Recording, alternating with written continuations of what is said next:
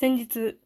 母校の中学校の近くを歩いていましたら、グラウンドから相当のわしの旗の元っていう、あの、運動会ではね、定番の曲ですけども、が聞こえまして、で、よく見たら生徒たちが左右左右とね、更新の練習をしている姿を見て、懐かしさと、ああ、もうこの季節か、と思いました。鬼の犬間に洗濯ラジオ第9回目ということで、こんにちは。皆様ご機嫌いかがですか？飲んだくれ大学生のまっちゃんです。はい。えー、秋といえば、運動会ですね。あ、体育祭もあるか。まあ、秋のビッグイベントでございますけども。小学校は運動会ですけども、中学校は体育祭でしたよね。体育祭。で、運動会と体育祭ってこう、似てるようで何が違うのかなってちょっとググってみたら、どうやら運動会っていうのは、運動競技やその遊戯を楽しむもので、体育祭っていうのは授業の成果や練習を発揮するものらしいです。ですからね、私も中学校の時は、あの、体育の時間でそうやって講師の練習をよくしたんですよ。クソ暑い中。でね、これって本当に意味あんのかなってずっと思ってたんですよ。もう時間の無駄じゃんってずっと思ってたんですけど、どうやらこの意味を知って、あ、そういうことかってちょっと思、思いました。で、まあ、今日は中学校のその体育祭の思い出の話は置いといてですね、小学校の運動会の楽しい思い出をいくつかね、話していきたいなと思います。まあちょっとね、小学校ももう何年前だよっていうことで、もう記憶もだいぶないんですけど、まあいくつか紹介していきたいなと思います。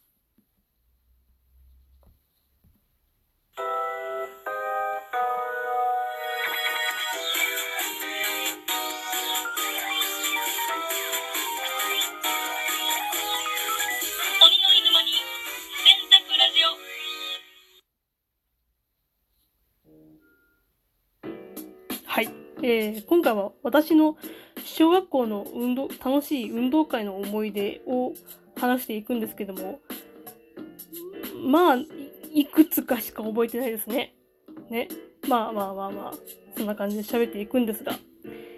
その私の小学校はチーム戦で赤、青、黄色、白とね、多分それぐらいだと思うんですけども、分かれてみんな対抗してやるんですが、まあ、これはね、どこの学校も同じかと思うんですけども。そうですね、6年間で一番覚えている思い出、うーん。やっぱリレーですかね。ね、リレー。まあそのリレーも、まあいくつかあるんですけども、その中で一番鮮明に覚えているのが、リレーの、リレーの選手っていうのがあるんですよ。で、このリレーの選手って、走るのが速い人が集まったリレーなんです。で、学年でね、何人かこう選ばれて、で、走るんですけども、まあ、今はね、私全然走るの遅いんですけども、当時はもうバリバリ走るのが速くてですね、なんせ短距離がめっちゃ得意だったんです、私。で、ね、いつかこのリレーの選手に選ばれたいなと思って、こう、ね、夢見てたんですけども、あの、夢見てたんですけど、6年間の1回だけ選ばれたことがあって、で、すごい嬉しかったんです。やったって。こう代表ですからね。で、みんなにね、頑張る、頑張るよ、みたいな感じで応援もらって、いざね、予行練習の時に、あの、ほぼボロ負けでしたね。っていうのも、そのリレーの選手で私1番手で、1番手ってめっちゃ早く勢揃いだったんですよ。で、私もどちらかというと、走るの早い方だったんですけども、その子らはもう私に、私よりも倍早くてですね、もうビリでした。で、もうこれ負けるわと思って、みんなにね、みんなにごめん、負けちゃうかもしれへんとか言ってね、ちょっと、なんか、まあ頑張って走るよっていう、みんなにこうね、応援もらって、で、さあ、本番の時、もう、こけてもいいわ。もうビリになってもええわ。もう一生懸命走るっていうこの気持ちをね、持って挑んだんですけども、バーンってね、ピストルが鳴って、まあ、みんな一斉に走り出した途端に、私の隣にいた男の子っていうのが、まあ、めちゃくちゃ走りが速くて有名な、ね、に、あの、まあ、男の子なんですけども、その子がポロンってバトン落としちゃったんです。で、ね、パーンってなったらもうみんな椅子に走り出したんですけども、そのバトンを落とした瞬間に、私もその落とした子も、なぜかフリーズしちゃって止まったんですよ、一瞬。で、あ、やべと思って私、あ、ラッキーと思って、こう、椅子に走っ、逃げるように走っていったんですね。で、そのとその男の子も慌ててバトンを取って、もう私を追い抜かそうと必死に走ってきたんですけども、私はもう死ぬ者狂いですね。もう、もうここで、この運を逃してたまるかと思って、一生懸命走りましたね。で、まあなんとかね、次の子にバトンを回して、で、なんとかサインで、で、ゴールしたんですけども、まあね、周りからは、すごくラッキーだったねとか、言われて、まあちょっと嬉しかったんですけども、まあその男の子はね、バトンを落としたっていうこのね、しょうもないミスをやらかしたので、あの、ちょっとね、ちょっと悲しそうな顔をして悔しんでたんですが、まあね、神様ってちゃんと見てくれてるんだなっていうふうにはちょっと思いました。で、そうですね。私が6年間で一番楽しかった競技は、竹取物語っていう競技があるんですけども、これは3、年生限定の競技で、ね、あの、ただただ滝を取りまくる競技なんです。めっちゃ地味です。もうね、なんか見てる人はなんかあまり面白くないなと思うんですけど、結構激しいんですよ、これが。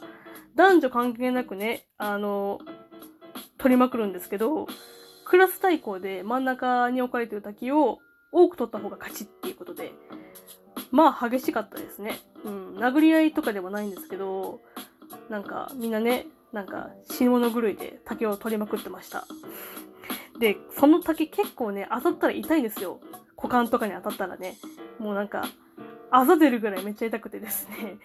っていうふうにはちょっと覚えております。まあ個人的には楽しかったなっていうふうにはあの、思い出の中ではありましたね。はい。で、そうですね。運動会、運動会か。あ、やっぱり運動会ってあれですよね。あの、組み立て体操。これが一番なんかこう、感動するもんではないでしょうか。ね、あの、最近はね、なんか事故があって、ね、あの、禁止になったりとか、廃止になってるところもあると聞いたんですけども、まあ私の頃は普通にやってましたね。うん。ピラミ、人間ピラミッドみたいなの作ったりとかして、みんなね、一生懸命やってましたけども。で、まあ、組み立て体操っていうのは、その、5、6年生がする競技であって、ね、私が5年生になるまではね、あの、組み立て体操の、なんか題名みたいのが、人類の成長っていうめっちゃ壮大なことやってたんですよ。人類の成長っていうのね、あの、恐竜から、恐竜の前から始まってみたいな、これを、なんかみんなで表したい、表してるっていう。でね、フォルストのね、総曲惑星を流しながらね、まあ、すごい感動的な、あの、組み立て体操だったんですけども、なぜか私が5、6年の時はね、ガラリと変わって、組み立て体操プラスソーラン節踊るっていう意味がわからんことになったんですよ。で、私も普通にね、人類の成長やりたかったんですけども、なぜかソーラン節を踊らされる羽目になっちゃって、で、なんでソーラン節なのかっていうことで、まあ私のその一つ上の学年っていうのが、なんかソーラン節を習得しててみんな踊れるっていう状態だったんですよ。で、多分おそらく一個上のその学年の先生らが、一個下も踊らせようっていうことで、まあ、ぶち込んだと思うんですけども、ね。まあ、前半は組み立て体操で、後半はソーラン節を披露っていうね、ちょっとよくわからない、あの、競技だったんですけど、まあ、練習めちゃくちゃきつかったですね。はい。まあ、それはね、一つ上なんでね、組み立て体操の順、順番とね、配置だけ覚えればそれで OK じゃないですか。私たちなんでね、組み立て体操するのも初めてですしね、ソーラン節を踊るのも初めてだ、初めてなので、もう大変でしたね、覚えるのが。で、ね、ミスしたらボロクソに怒られるので、あの、帰り道にとかね、家とかで必死に練習して、まあなんとか本番はミスなく無事に踊り切って成功したんですけども、でも周り的にも、組み立て体操よりもソーラン節にめちゃくちゃ力入れてたなっていうふうには思いますね。ね、なんか、組み立て体操練習する時間めちゃくちゃ短かったと思います。どちらかというとこう、踊る方になんか時間をかけていたなっていうのは思いました。でも、まあ私、その一つ上がね、ソーラン節を踊っている姿を見たことがあるので、まあいつかね、私も踊ってみたいなって思ってたので、まあソーラン節を踊れてよかったなっていうふうには、あの、思いました。まあ今、今踊れって言われても、もう全然踊れないんですが、はい。とまあ、こんな感じで、まあ、ね、私の小学校の思い出、まあ、まあ、まだまだあるんですけどもね。はい。で、まあ私のその小学校のグラウンドは全面人工芝で、まあ土にね、比べて組み組み立て体操とか裸足でしますから、まあ、やりたくないだろうって思ったんですけども、まあめちゃくちゃやりたかったですね。もう、シワフが刺さるんですよ、皮膚に。もうこれが苦痛でしかなかったですね。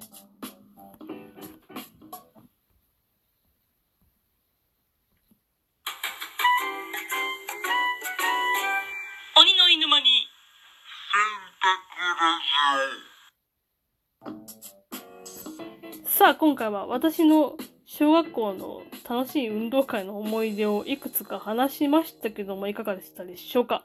まあ、今年はコロナ禍での開催ということで、あのー、競技数を減らしたりとかね、あと時間を短くしての開催をする的なことは聞きましたけども、やっぱり運動会っていうのは子供たちの晴れ舞台ですからね。まあ、あの、